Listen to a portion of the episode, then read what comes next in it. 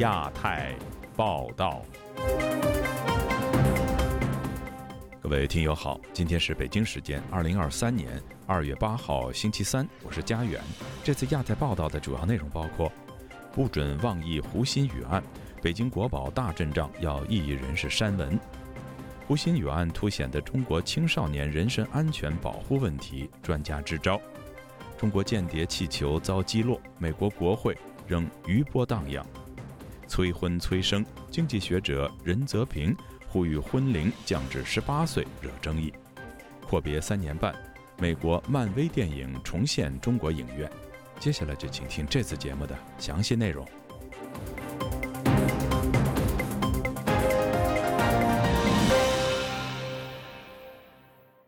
中国官方将胡鑫宇事件定调为自缢后，不许民众提出质疑。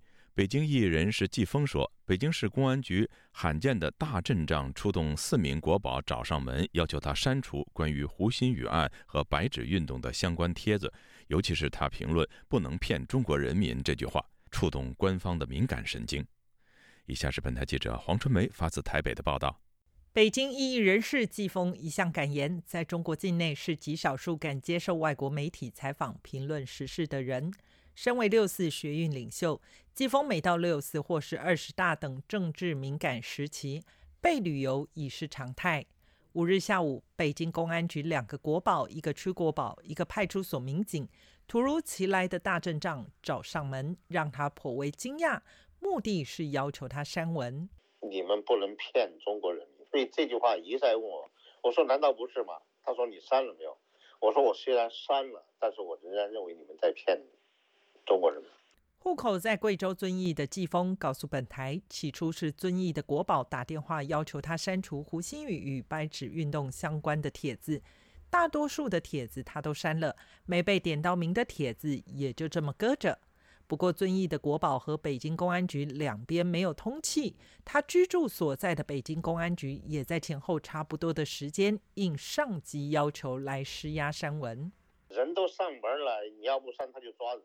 但是他们没抓我，是因为高于我许章润，呃，我们还有影响力。如果换别的人敢这么写，早就抓进监狱去了。登门的四个国宝中，季风一眼认出其中一位专门负责报童先生。季风自嘲管报老的，现在来管我，如今自己的规格跟报老一样。为什么公安局盯上了胡鑫宇案件发帖？当局的顾虑为何？胡鑫宇这个事儿很简单。不管是自杀也好，他杀也好，本来事情不是太大，他怕把器官移植这个黑幕这个盖子揭开。删了帖子，灭了网络上质疑的声音，却也挥不去民众对胡鑫宇案的议论。季风感慨地说：“现在网上稍有影响力的都发不出声音，尤其是胡鑫宇的案件，很多人换了种方式悄悄地质疑。”当本台从台北致电北京公安局，试图询问是否曾登门施压删文一事，并没有获得任何的回应。一向热衷争辩时事的季风说：“既然不让说话，那写诗总行了吧？”他做了首《闭上睁开的眼》，涵盖了近期的热门新闻事件。诗里写道：“惊悚的世界，睁开闭上的眼，就看见流浪地球、流浪气球，想躲也躲不过。一根铁链。”两条鞋带中间夹着一串烧烤，反复抽打着人们的良知。家是回不去了，能够回去的已然不是家。那些无家可归的人和有家难归的人，用一根铁链牵出了八个孩子，用两条鞋带儿挂上了最后一代。诗的结尾说道：“再一次把睁开的眼睛闭上，静听气球爆炸。”自由亚洲电台记者。黄春梅台北报道：中国官方认定江西高中生胡新宇是自缢身亡。那么，为什么在监控镜头遍布的中国，青少年失踪案件频发呢？而失踪人口历时上百天，却无法及时寻得下落？有专家认为，中国缺乏相应的预警应急机制，保障青少年人身安全需要多方协力。以下是本台记者经纬的报道。中国官方日前宣布，失踪一百零六天的江西高中生胡鑫宇是自缢身亡。青少年失踪事件频出不穷，借由胡鑫宇案再次掀起舆论热议，尤其是如何保障青少年人身安全。曾在广州担任刑警多年、网名为“二大爷”的推友告诉本台，保障青少年人身安全是系统性的社会工程，政府、学校、父母和社会公益组织需要协力。因为中共的这个社会资源啊，往往都是以这种维稳为中心的，他习惯于有事就去捂盖子，不让民众知情啊，所以导致很多青少年的这个安全问题啊没有得到重视。本来可以解决的这种萌芽状态的问题呢，慢慢就演变成这种不可收拾的大问题。胡鑫宇并不是个例，四川、广东等地日前也连续发生多起青少年失踪事件。有调查研究发现，一五年至一九年在路的失踪人口男性多于女性，八至十六岁青少年是高发年龄段。二大爷认为，美国的安博警报机制是解决胡鑫宇类似案件的有益参考。安博警报及儿童失踪或绑架预警系统主要应用于美国和加拿大。当确认儿童绑架失踪案发生时，当地警方会第一时间通过大众媒体和手机信息推送等方式向社会传播警报，以确保在黄金时间失踪的三十分钟内找回儿童。中国不是没有类似的预防和应急响应机制。一五年，中国儿童失踪预警平台正式上线，但本台记者查询发现，中国失踪儿童的找回率尚无官方数据。而安博警报系统下，美国儿童失踪找回率高达百分之九十七点七，二者对比也引起了外界对中国相关工作的失望。二大爷说：“我们假设一下，如果胡鑫宇、胡鑫宇这个案件如果有这种安博警报机制的话，可能不会导致今天这种结果。”在胡鑫宇失踪初期，致远中学学生失踪事件频发的现象在被提起，引发外界质疑。网上盛传胡鑫宇遭遇器官买卖、拐卖的猜测，但本台无法独立核实上述说法。二月二日，江西当地警方在发布会上通报，经尸检发现，胡鑫宇全身骨骼完整，各脏器在位无缺失，但均腐败，间接回应了流传甚广的器官买卖说。具有医学背景的旅美时政评论人士恒河告诉本台，官方无法管控非法器官买卖，不能对案情做出详细通报，引发了信任危机。如果说这个牵涉到器官移植的话，它不是一个嗯黑社会犯罪的问题，这是和权力勾结在一起的，就是至少受到了权权力的强力的保护。呃，实际上在一个监控非常严格的地方，居然这些事情没有一个破案的，没有一个对监控摄摄像头摄这个照到的，所以这。显然就是有权力勾结在里面。恒河还认为，这是民间非法器官买卖猖獗不止，中国也没有落实相关法律法规，才会导致一旦失踪事件发生，大众第一时间会将其与器官移植联系起来。自由亚洲电台记者金卫华盛顿报道。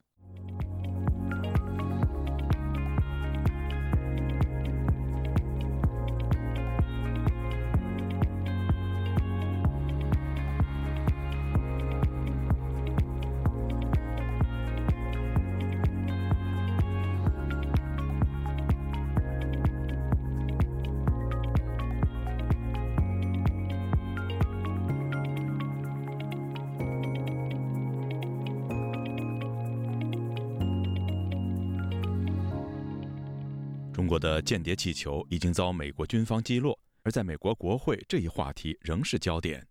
联邦众议院军事委员会星期二举行针对中共对美国国防威胁的听证会，两党议员都以间谍气球为例，呼吁要正视中国威胁，美国现在就必须采取一致行动。以下是本台记者凯迪对这场听证会的报道。新一届国会开始后，美国众议院军事委员会周二举行首次全体听证会，这也是中国间谍气球事件后首次国会相关听证。题目是中国共产党对美国国防的紧迫威胁。委员会主席共和党籍众议员罗杰斯在开场词中就直言：“中国是美国三十年来最大的国安挑战。如果我们不认识到这一点，”并采取立即的行动展开威慑，未来三十年对我们的国家来说可能是毁灭性的。罗杰斯列举了中国军事力量的快速扩张，包括其先进的间谍活动，并以上周引发全美关注的中国间谍气球为例，指其被允许穿越了美国一些最敏感军事地点。他说：“那个气球是故意丢失的，作为一种有计划的力量展示。我们必须停止对面临的来自中国的威胁保持天真。我们已经没有时间了，我们需要现在就采取行动来应对这一威胁。委员会民主党籍首席议员史密斯也表示，所有人都承认中国是美国国家安全面临的最大威胁。应对这一威胁的一部分在于军事威慑。从根本上确保中国不会认为他们可以通过动武来实现其目标。他还说，台湾并不是中国目前声称动用军队来实现这一目标的唯一地方。美国前太平洋司令部司令海军上将哈里斯在证词中警告，在过去五年里，在他看来，地缘战略情况一直在恶化，安全环境比他所见过的任何时候都更加复杂、更加动荡和危险。我们正处于我所说的决定性十年。对于去年拜登政府发布的国安战略，哈里斯认为其中他会使用“对手”而不是“竞争”这个词。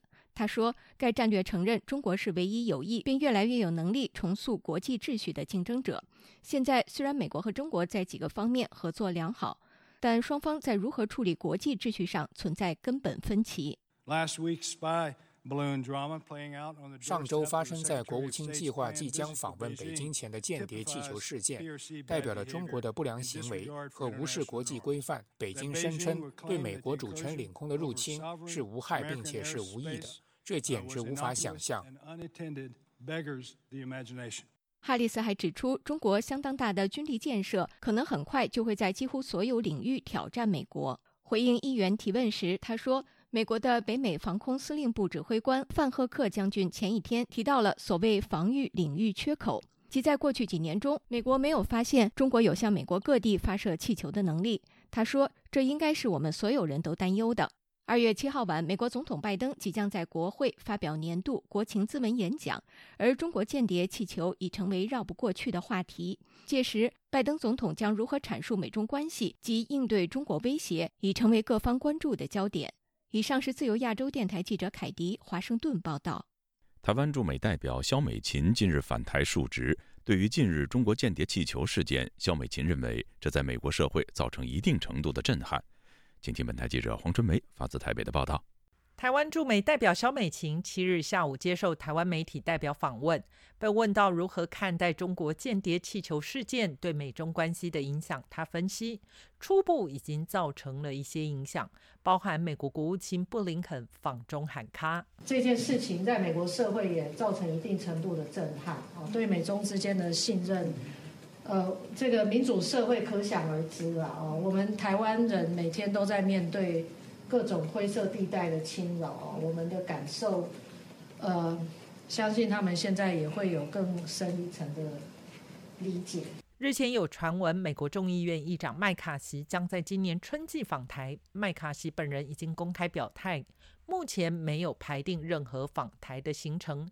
但是有舆论解读，麦卡锡访台一定成型，只是时机问题。肖美琴回应表示，目前嗯，对方办公室并没有向我们提出他有什么具体的规划啊。但是这个他自己的想法，我想就我我不太好去帮他去去表述他的想法。近期还有美国国会议员提议，美国众议院中国特别委员会应该在台湾举行听证会。肖美琴注意到这个想法，但她说目前没有正式向代表处提出具体的规划。她说道：“长期而言，很欢迎国际朋友赴台访问，互动形式过去都很好，也会延续这个传统。”对于是否将与民进党主席、下届民进党热门总统参选人赖清德搭档，肖美琴表示：“这次回来都是在处理外交上跟台美之间的公务，所以我我我想我不太适合在这边去评论任何的政治话题。”媒体继续追问美国对于赖清德如何评价，他不愿针对个人发表意见，他强调。就台美关系整体而言，美方一直很在意台美关系是否在共享价值与共同利益上稳健推动。他认为，大家努力守护台湾的民主自由，与美国推动经济区域稳定合作，这一点是美方期待总统候选人能在未来呈现的想法。自由亚洲电台记者黄春梅台北报道。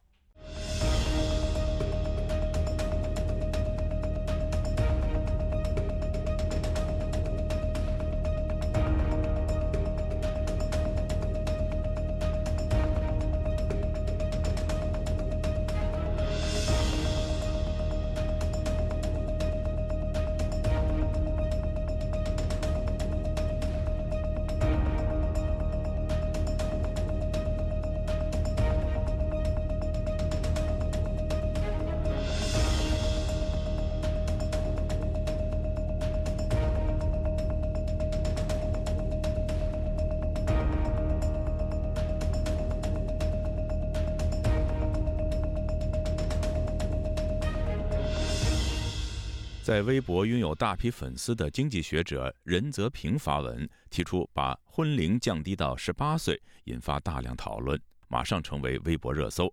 有中学老师指，许多十八岁的年轻人心智仍未成熟，让他们结婚生子，恐怕只会制造更多的社会问题。也有评论认为，降低婚龄会进一步影响中国女性在社会上的地位和发展。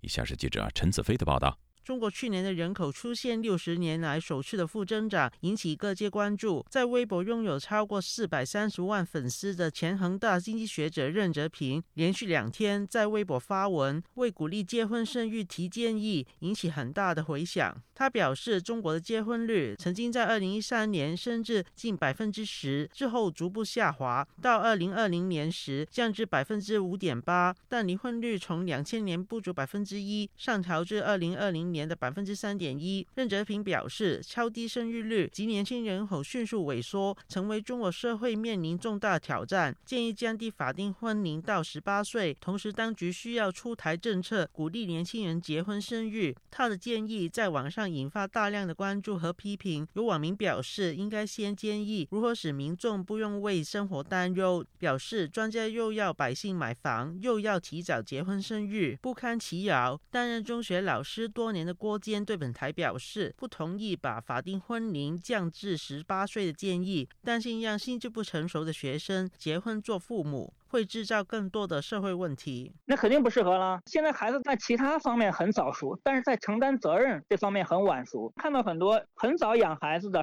把孩子交给他父母去带去养，完全没有责任心，也没有爱心。他表示自己很喜欢小孩，支持任泽平减低生育成本的建议，但他表示愿意结婚生育与否。涉及很多的因素，每个家庭的考虑都不一样。结婚年龄不是主要原因。时事评论员方圆相信，任泽平只是按着人口经济学的角度提出建议，只会把中国推回走计划人口生育的老路。又说，他的建议也显示，在中国经济学者眼中，人只是数据和工具。因为经济增长乏力呢，试图来用人口的红利来重新拉动社会啊经济的这个发展繁荣，远水解不了近渴的这么一个。措施，这其实是赤裸裸的把人当成一种工具来对待。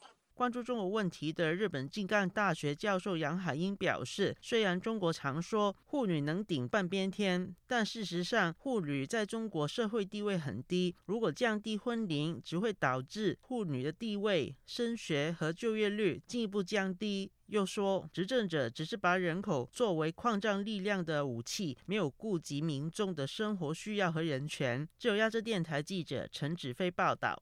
时隔三年半，美国漫威的电影再度在全球最大电影市场之一的中国大陆上映。继《黑豹二》二月七号登场后，另一部漫威作品《蚁人与黄蜂女：量子狂潮》本月中旬也将公映。有电影发行人相信，漫威电影能够再度上映是漫威对中方示好的结果，并不表示中国进一步开放电影审查制度。以下是记者高峰的报道。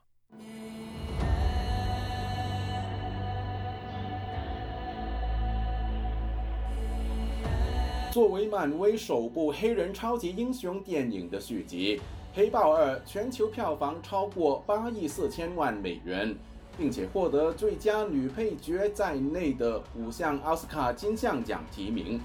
这部作品二月七日在中国大陆上映，成为美国漫威重新进军中国大陆市场的头炮。按照计划，二月十七日。另一漫威超级英雄系列作品《蚁人与黄蜂女：量子狂潮》也会在中国电影院登场。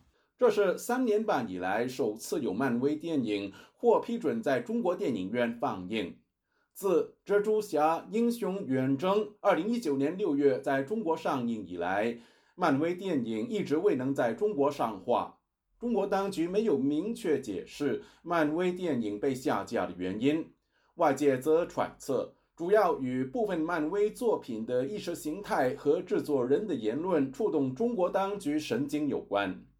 台湾资深电影发行人黄小怡对本台表示，相信作品获得解禁是漫威与中国当局相互妥协的结果。漫威电影或是没有通审的原因是。中国单方面是没有任何明明说的理由的。当然，在业界的人大概都可以理解，一方面是来自于呃中美关系的比较紧绷的。其实漫威也有也有似乎也有发觉说，到了中国市场对他们的整体的票房影响还是还是颇巨大。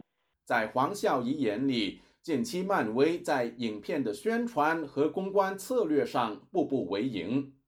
以中国的电检制度来看，漫威的电影其实。不太有有机会，或者不太有可能是被在内容上面被被限制的。在内容上，我不认不认为它是直接有威胁到中国政府。相对来讲，演员也好，主创人员也好，导演、编剧也好，对于中国政权的一些所谓的他们在社群的发言，即使他们不不不是直接相关于电影的内容。但只要他们有讲到关于呃对中国政权、对新疆的状态，或是等等的这些东西是不利的，即使他不是主角，可能中国也会影响对这个片子的开放。蚁人与黄蜂女，他在呃网络的评论上或演员的发言上面，他们是几乎是很小心的在处理的，你没有看到任何任何有可能有敏感的这一块。华尔街日报的分析认为，漫威超级英雄片获准在中国上映。显示中国对好莱坞电影的审查尺度比前宽松。黄小怡则有所保留。他说，在二零一九年或以前，中国当局对漫威的电影一直持开放态度。这次所谓的解禁，并不表示反政府等敏感的题材能通过审查。自由亚洲电台记者高峰香港报道。诺贝尔文学奖得主、法籍华裔作家高行健。星期一获得了法国荣誉军团司令勋章，成为法国授勋传统两百多年来获得最高荣誉的华人文学艺术家。以下是本台记者唐媛媛的整理报道。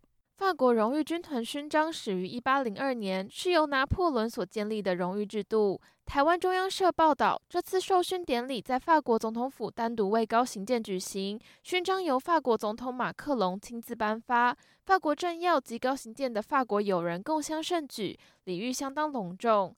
高行健于两千年因作品《灵山》荣获诺贝尔文学奖，是摘下文学桂冠的第一位华人。他也因此在二零零二年获颁法国荣誉军团骑士勋章。如今，高行健再次获得法国荣誉军团三等司令勋章，这是法国政府颁发的最高荣誉，共分为五个位阶。高行健身份多元，他还是一位剧作家、画家、戏剧和电影导演以及摄影家。他的作品包括长篇小说《灵山》、一个人的圣经、剧作《车站》、彼岸等。其中获得诺贝尔文学奖的《灵山》是高行健离开中国，前往法国寻找政治庇护时完成的。该作品是以文化大革命为题材，具有自传性质。本台过去采访高行健时，他曾表示，在中国撰写作品时已经尽可能自律与自我审查，但仍不被中国政府接纳。我中国出了四本小书，每一次都遇到问题，最后一本小说还没有发行，就这卡掉了。高行健定居法国后，从未有过乡愁，已经彻底切断自己和故乡的连结。他当时告诉本台记者：“灵山是我在中国开始写的，在法国完成的。”中国的这个背景已经结束了，我面临的事件，因此我以为有一个叫所谓身份认同，我也是批评的。艺术家呀，搞什么身份认同啊？认同国家，认同地理，认同某种文化，我自认世界公民。自由亚洲电台记者唐媛媛，华盛顿报道。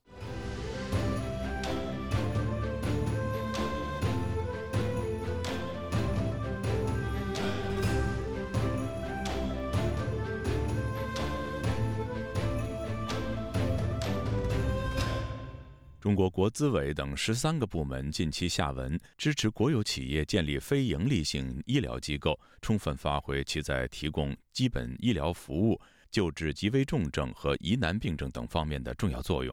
不过，有学者认为，多年前国资委发文要求医院和国企剥离，现在却又走老路。详情，请听记者古婷的报道。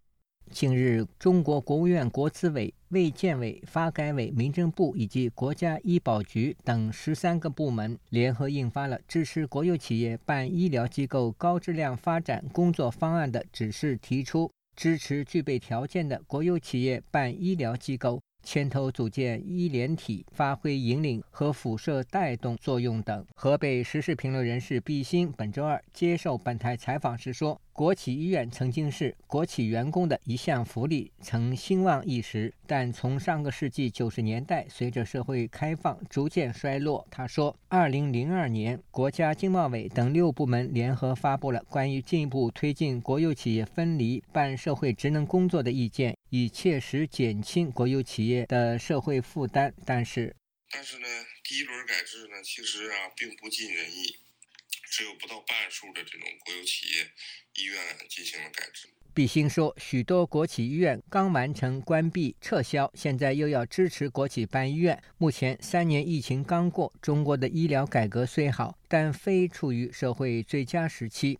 从事医疗领域研究的退休教师李镐接受本台采访时说：“在国有经济政策主导一切的八十年代前，企业办学校、医院、商店、食堂等，绝大多数企业均为国营，具有社会服务功能。但是，随着改革开放和发展市场经济，国企退出了社会服务功能。”他说：“企业就是企业。”社会化功能由第三产业慢慢慢慢取代，医院呢也交到所谓的关停并转了。严格的说，得允许民营机构进入医疗行业，民营的小医院得不到尽快发展，造成今天这个局面就是大的越大，小的越小。李镐还说，三年疫情凸显中国医疗体系的弱点，政府希望增加医院床位，出发点好，但给人走老路的感觉，成功的可能性不大。上海退休教师顾国平说：“国企办医院，恐怕会有人利用特权享受特殊的医疗服务。国办的这些医疗机构呢，消耗掉了大量的纳税人的钱。国办医院呢，腐败相当的严重。医疗作为产业，只有大陆中国有这种情况。”自由亚洲电台记者古婷报道。听众朋友，接下来我们再关注几条其他方面的消息。土耳其和叙利亚星期一连续发生强烈地震，造成重大人员伤亡和财产损失。截止到目前，两国已经有超过五千人遇难。星期二当天，海峡两岸分别派出救援人员赶赴当地救灾。应土耳其政府的请求，八十二名中国救援队员当日下午从北京首都机场出发，奔赴灾区。救援队携带四只搜救犬、专业救援设备和救援物资二十一吨。与此同时，台湾搜救队第一梯队的台北市搜救队已经转机抵达土耳其的阿达纳机场，并前往联合国接待以及撤离中心报道。据报道，台湾的消防署周一已经派遣台湾的搜救队前往救灾。第一梯队共动员四十人、三只搜救犬，成员包括消防署特种搜救队以及台北市搜救队员等。第二梯队的九十名救援人员和两艘搜救犬也在星期二晚间出发。据中国民间权益组织“民生观察”二月七号发布的消息，河南许昌维权访民聂丽娜被控寻衅滋事一案即将开庭。聂丽娜的代理律师马刚全近日接到河南省鄢陵县法院通知，许昌市看守所已经允许在押人员外提。聂丽娜案定于二月九号上午在鄢陵县法院刑事审判庭现场开庭。据香港的《南华早报》二月七号报道，曾经在二零一八年和二零一九年因创造三名基因编辑婴儿而备受争议的中国科学家贺建奎，上个星期五接受该报采访时透露，世界上第一批基因编辑儿童目前正过着正常、平静和不受干扰的生活。维权网二月七号引述中国法律活动人士包龙军发布的消息，目前在黑龙江女子监狱服刑的佳木斯市法轮功学员刘丽杰的会卷权利遭当局剥夺。各位听众，这次的亚太报道播送完了，谢谢收听，再会。